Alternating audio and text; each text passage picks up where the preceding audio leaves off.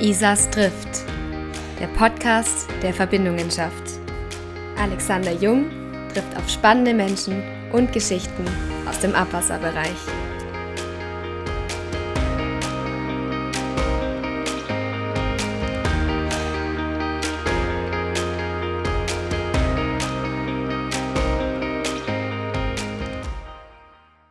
Herzlich willkommen zur Folge 11 unseres Podcasts Isas trifft.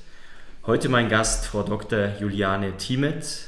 Frau Dr. Thiemet ist stellvertretende Geschäftsführerin des Bayerischen Gemeindetages, Vorsitzende der Wasserwerks Nachbarschaften Bayern e.V., Präsidiumsmitglied der Allianz der öffentlichen Wasserwirtschaft, Herausgeberin und Autorin mehrerer Fachbücher, Förderin von zeitgenössischen Künstlerinnen und Künstlern und dreifache Mama. Ich sage nur, wow, Frau Thiemet, herzlich willkommen. Schön, dass Sie heute mein Gast sind. Ich freue mich auch. Schön, dass Sie da sind. Frau Thiemet, was mich zum Beginn eines Podcasts immer interessiert, ist, wie sind Sie gerade mit Ihrer Vita als promovierte Juristin in der Wasserver- und Entsorgung und im Abwasserbereich gelandet? Das ist eigentlich wie etwas, das sich als Kreis schließt in meinem Leben. Ich habe angefangen als Baujuristin an mehreren Landratsämtern und war da natürlich auch schon mit Erschließungsfragen, also Wasserversorgung, Abwasserentsorgung mit befasst.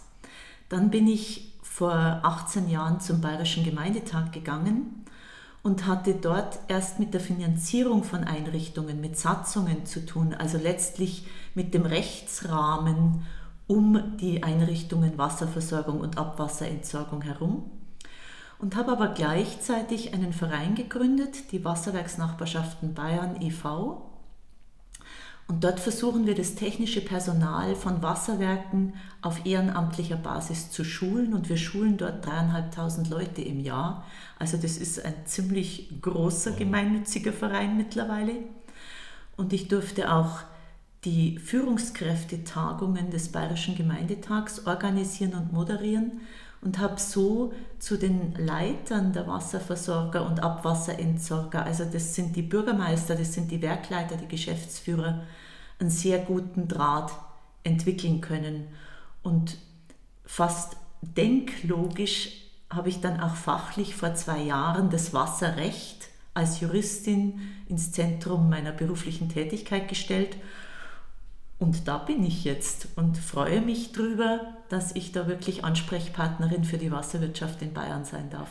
Ja, Sie sind wirklich, wenn man das so sagen äh, kann, ein totales Aushängeschild der Wasserwirtschaft in Bayern. Und deswegen freut es mich natürlich, dass Sie heute Ihre, Ihre Vielfalt, die Sie in Ihrem Leben haben, beleuchten. Und da zieht auch meine nächste Frage ab. Wie kann man sich Ihren Alltag in all diesen Rollen, so vielen Bällen in der Luft vorstellen? Ja, alle Bälle gleichzeitig geht meistens nicht, um ehrlich zu sein. Also Voraussetzung ist Zeitmanagement, da nützt nichts. Es müssen Zeitfenster und Zeitscheiben gebildet werden für das, was man eben gerade tun will und dann aber auch sagen, andere Platte, andere Rille. Und das gelingt mir vielleicht ganz gut, dass ich so aus der einen Tätigkeit für die andere Tätigkeit wieder Energie gewinnen kann. Also so wie es früher mit den Kindern war, wenn man sich vornimmt, man bringt jetzt noch die Arbeit nach Hause macht auch nur die Haustüre auf, dann ist es vorbei, dann stehen die Kinder auf einmal im Mittelpunkt. Und umgekehrt, da hat man die größten Sorgen, schafft er jetzt seine Schulaufgabe oder wie wird es sein? Und man geht in die Arbeit, macht die Türe auf und ist wieder in einer anderen Welt. Und dieses die Welten trennen, das ist, glaube ich, etwas, was man können muss. Und Vielleicht habe ich einfach das Glück oder das Privileg, dass ich nie im Leben große Sorgen haben musste. Denn das, wenn man hat, wenn man ein kranker Mensch ist oder wenn man in der Familie Schwierigkeiten hat, das überlagert dann alles. Das hindert einen, leistungsfähig zu bleiben. Also die Sorge habe ich nicht und folglich kann ich da meinem Zeitmanagement frönen. Toll und toll, dass Sie alle Welten so, so bespielen können.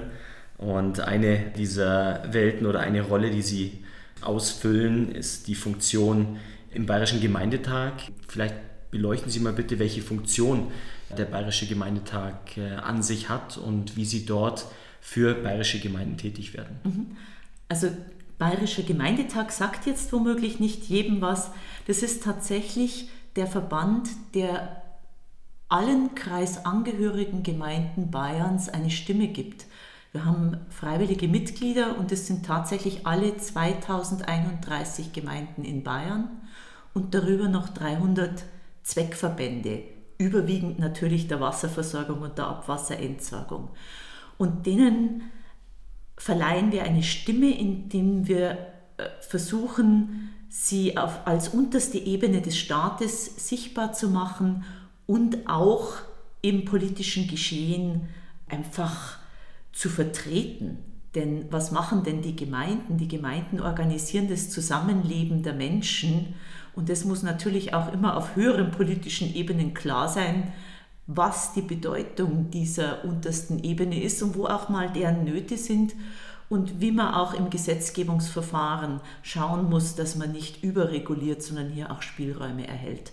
Also das ist eine wichtige Tätigkeit des Bayerischen Gemeindetags und nicht zu unterschätzen ist auch die tägliche Beratung.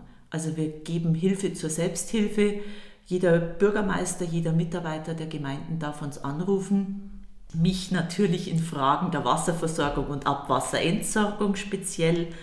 Und dann schaut man, wie man zu Lösungen kommt auch immer im Interesse der Bürger, also um zu schauen, dass wir da eine Gleichbehandlung haben, dass die Gemeinden möglichst schnell wissen, wie sie rechtssicher agieren können und wie man zu Lösungen kommt. Wir sind lösungsorientiert. Und die Begleitung, die Sie gerade geschildert haben, Frau Thiemet, die wurde natürlich im letzten Jahr jetzt in der Corona-Situation mit Sicherheit sehr gefordert. Jetzt nach einem Jahr Corona-Pandemie, welches Fazit können Sie für die Gemeinden finanziell, personell und auch funktionell ziehen? Ich würde jetzt mal personell rausgreifen und sagen, da hat sich jetzt Gott sei Dank bei den Gemeinden nichts geändert. Die sind bis auf manche Bereiche, Schule zu Zeiten, wo man geschlossen war, Kindergarten, ähm, nicht in Kurzarbeit gegangen. Sie funktionieren und ich glaube, das ist nicht zu unterschätzen. Jetzt wende ich nochmal den Blick auf die Wasserversorger, auf die Abwasserentsorger. Es gibt doch kaum eine Sparte, die so selbstverständlich trotz all dieser Erschwernisse in der Arbeit funktioniert haben. Wir haben doch diese Corona-Krise begonnen mit einem Händewaschen. Ja, Stimmt. Händewaschen, hallo, das geht doch nur, wenn das Wasser keimfrei ist wenn das Trinkwasser in Trinkwasserqualität ist. Niemand hat daran gezweifelt und musste auch nicht daran zweifeln, dass dieses Wasser tatsächlich absolut sauberes, trinkbares Lebensmittel ist. Und das haben die Mitarbeiter draußen geschafft, obwohl sie in zwei Schichten arbeiten mussten, obwohl sie auch im Homeoffice waren. Das sind ja keine Heimarbeitsplätze, das sind ja Hands-on-Arbeitsplätze. Und man hat das alles hinbekommen, auch im Abwasserbereich. Was meinen Sie, was da los war und immer noch ist? Die Menschen arbeiten auf einmal an anderen Stellen, die sind zu Hause, da haben sie ganz andere Anfälle von Abfall. Da gibt es auf einmal Verstopfungen, Verzopfungen auf Kläranlagen, die kennen wir gar nicht so. Und das mit einem Personal, das sich irgendwie nicht begegnen soll, das in Schichten arbeiten muss. Man hat da viel zu wenig drüber geredet, was auch in diesen Branchen, natürlich Gesundheitssektor immer Hut ab, aber was auch in diesen kritischen Infrastrukturen wirklich bisher Phänomenales geleistet worden ist. Es ist keine Kläranlage gekippt, es hat alles funktioniert und das darf man einfach wirklich nicht unterschätzen. Ich ziehe den Hut vor den Mitarbeitern in diesen Einrichtungen und natürlich in den ganzen Gemeinden, aber das jetzt pars pro toto.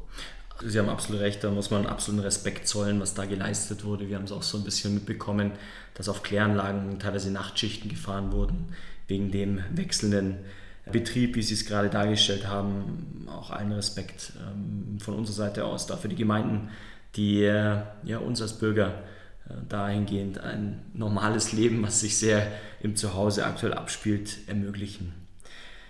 Ist der Unterhalt von Abwassernetzen, Frau Thiemet, durch die Corona-Situation im Hinblick auch auf finanzieller Möglichkeiten der Gemeinden betroffen?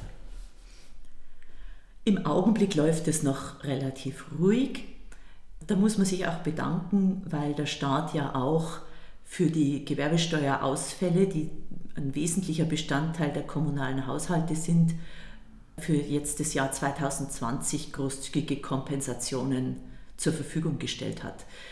Ähm, aus meiner Sicht schieben wir da eine Bugwelle vor uns her, weil die Sache mit den Förderungen wird so nicht weitergehen und irgendwann kommen die Veränderungen, die wir einfach jetzt haben. Ich nenne die Gewerbetreibenden, die vielen Selbstständigen, wo wir auch natürlich in den kommunalen Haushalten spüren werden, was die Menschen draußen gerade mitmachen an Einbrüchen in ihren beruflichen Tätigkeiten und dann fließt einfach die Steuer nicht mehr und ohne die Steuer ist es sehr schwer, die kommunalen Aufgaben im gewohnten Umfang weiter wahrzunehmen. Also da wird es zu kräftigen Einschnitten kommen. Wie weit das die Wasserversorgung und Abwasserentsorgung betrifft, vermag ich so nicht zu sagen, weil das sind ja überwiegend gebührenfinanzierte Aufgaben und ich glaube schon, dass wir auch eine Bevölkerung haben, die in Zeiten des Klimawandels zunehmend begreift, dass diese Einrichtungen was kosten. Und wenn wir da investieren müssen, und das müssen wir absolut, dann hoffe ich, dass man auch gewisse Gebührensteigerungen mittragen wird. Ja, ich glaube gerade speziell im Hinblick auf den Sanierungsstau, den wir haben im, im Abwassersektor, wo sehr viele Schadensbilder in den letzten Jahren aufgrund von äh, fehlenden Budgets nicht betrachtet und saniert werden konnten, gerade dann auch weiterzugehen, diesen Weg weiterzugehen, mhm. wird wichtig werden. Aber natürlich, wie Sie richtig sagen, ist die Corona-Situation auch in vielen Kommunen, führt die zu einem gewissen Umdenken. Aber ich glaube am Schluss auch wichtig, die Gebührenfinanzierung zu sehen und die Maßnahmen voranzuschreiten und das Gute, was äh, in den letzten Jahren auf die Beine gestellt wurde, auch weiterzuführen.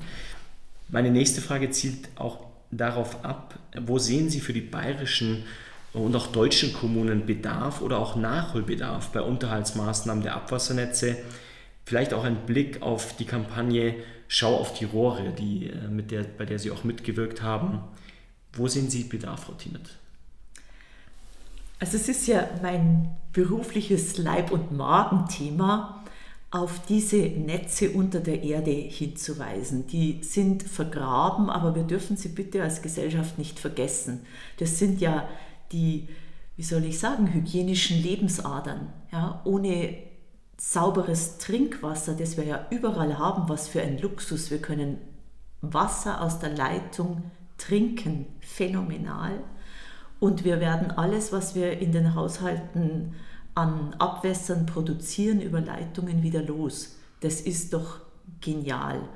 Und natürlich müssen diese Netze, die wir haben, wir haben ja einen sehr hohen Erschließungsgrad, 97 Prozent sagt man bei dem Abwasserbereich und über 99 Prozent im Wasserbereich aller Bürger, aller Haushalte sind angeschlossen an öffentliche Netze.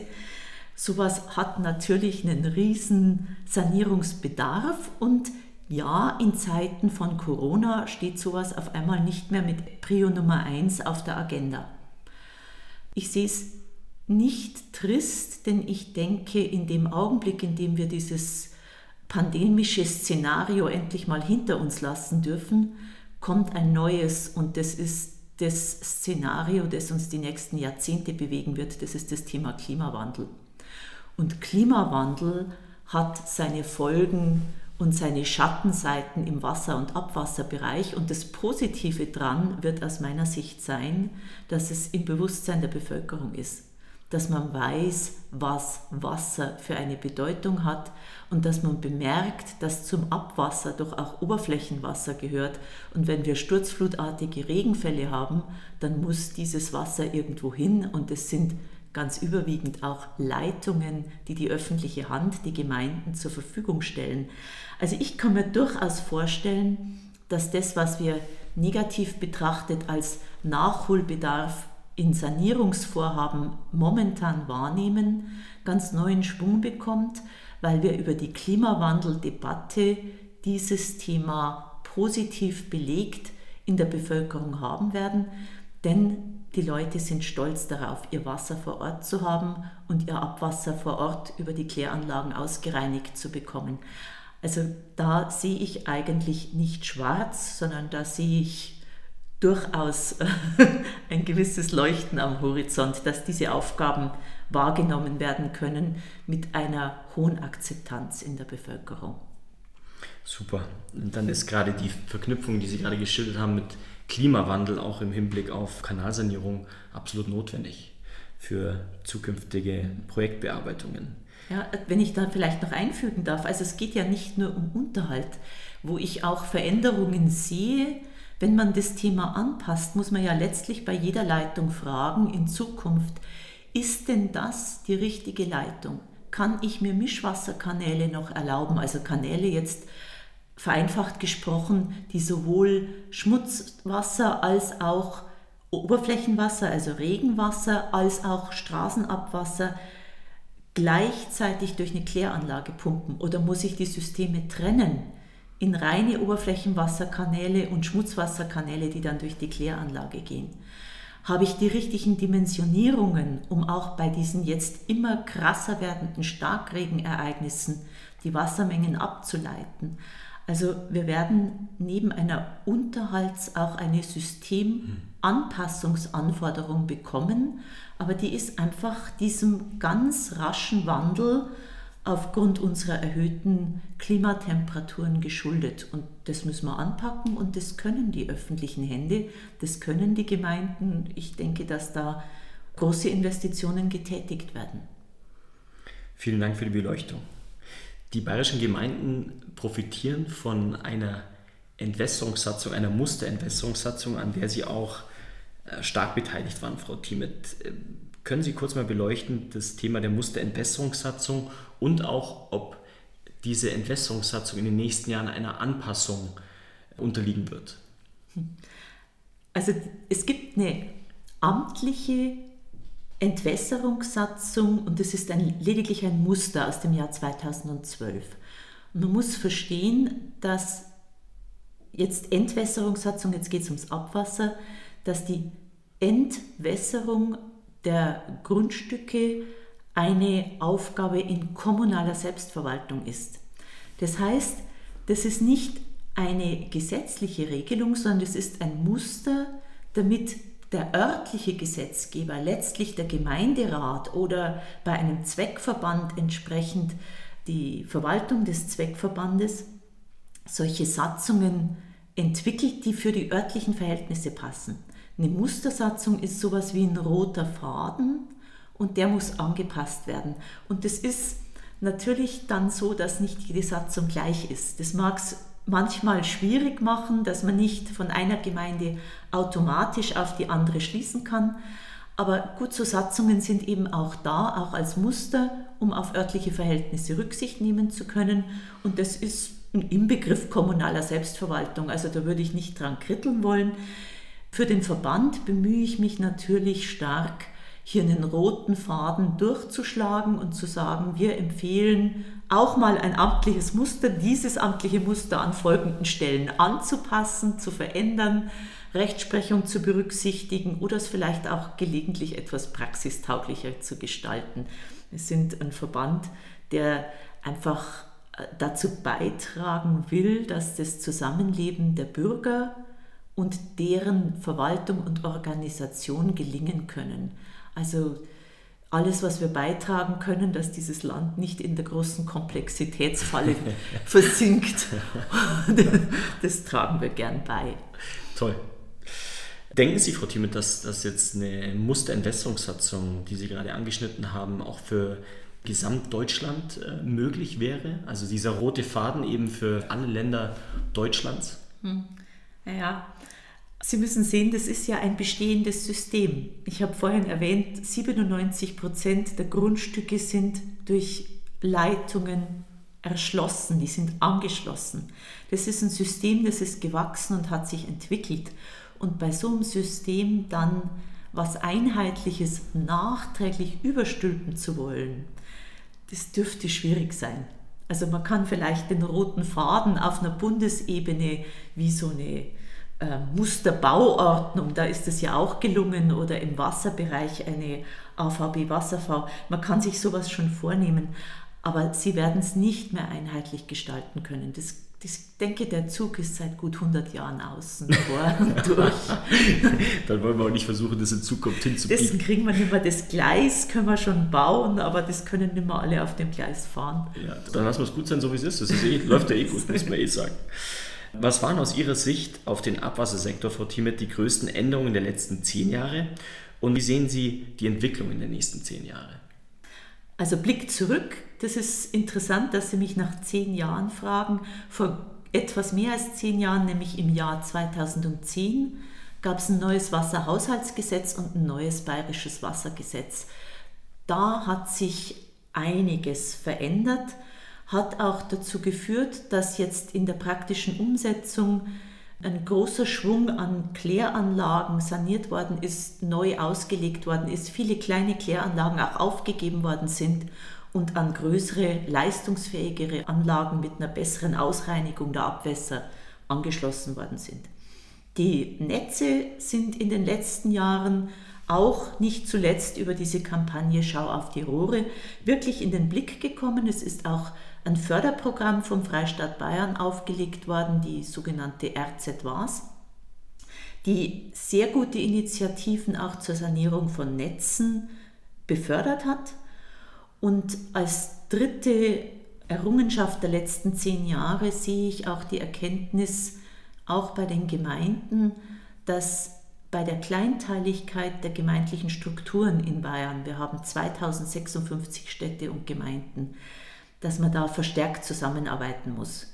Und diese Überschrift der interkommunalen Zusammenarbeit mit ganz, ganz vielen Facetten, die ist angekommen als Botschaft und da ist natürlich dann auch juristisch einiges zu begleiten, aber wir sind dabei, hier nach dem Motto so klein wie möglich, aber auch so groß wie nötig die Einheiten neu zu strukturieren. Und jetzt in die Zukunft. Jetzt fragen Sie mich nach der Zukunft. Die große Überschrift wird sein Klimawandel. Die ganzen Systemanpassungen. Das Wasser ist für mich die Unterüberschrift unter diesem Klimawandel und da wird sich so viel bewegen. Wir reden heute von sogenannten Schwammstädten, also ganz viel passiert im Bereich der Architekten und Ingenieure, dass wir zum Beispiel Neubaugebiete ganz anders anlegen. Schwammstadt auf Englisch heißt Sponge City. Ich spreche gerne von Spongy City, also von schwammiger Stadt. So muss es nämlich sein. Wir müssen das Wasser vor Ort auffangen. Und ich möchte aber ergänzen, wir brauchen auch spongy Spaces. Also wir brauchen auch Räume dazwischen, in denen das Wasser versickern kann. Schon in den Städten die äh, Oberflächen wirklich so auszulegen, dass Wasser versickern kann, rückgehalten werden kann. Wir werden auch außerhalb der besiedelten Bereiche ganz anders nachdenken müssen über spongy spaces. Wie schaffe ich es denn, dass ich auch bei der Landwirtschaft das Wasser rückhalte, dass nicht alles abgeschwemmt und abgeleitet wird? Da werden wir ganz schöne Veränderungen erleben und das halte ich für das Megathema. Ein weiteres Thema, das uns begleitet, das hat schon angefangen und da wird in der Umsetzung noch einiges passieren, das ist das Thema Klärschlamm. Das mag jetzt sehr fachverliebt klingen, aber aus jeder Kläranlage kommt hinten Klärschlamm und den ordentlich zu entsorgen, womöglich sogar zukunftsgerichtet den Phosphor wieder rückzugewinnen, das sind Riesenthemen, das schafft man nämlich nicht als einzelne Gemeinde. Da müssen sie sich wieder interkommunal zusammenschließen und das ist auch eine der ganz großen Herausforderungen, die ich für die Zukunft in dem Bereich sehe. Super, vielen Dank. Zum Abschluss, Frau Timmet, würde ich gerne noch eine andere Rolle von Ihnen beleuchten. Sie haben vorhin geschildert, dass Sie neben ihrer vielen beruflichen Tätigkeiten auch dreifache Mama sind.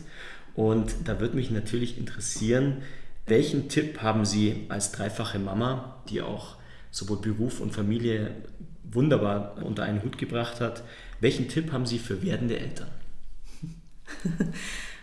Also erstmal denke ich, man kann nicht viel planen. Damit muss man zurechtkommen. Bis hierher bei all diesen Aufgaben, über die wir gerade geredet haben, da kann man das Hirn einschalten und kann sich überlegen, wie mache ich die Dinge. Kinder müssen sie immer so nehmen, wie sie sind.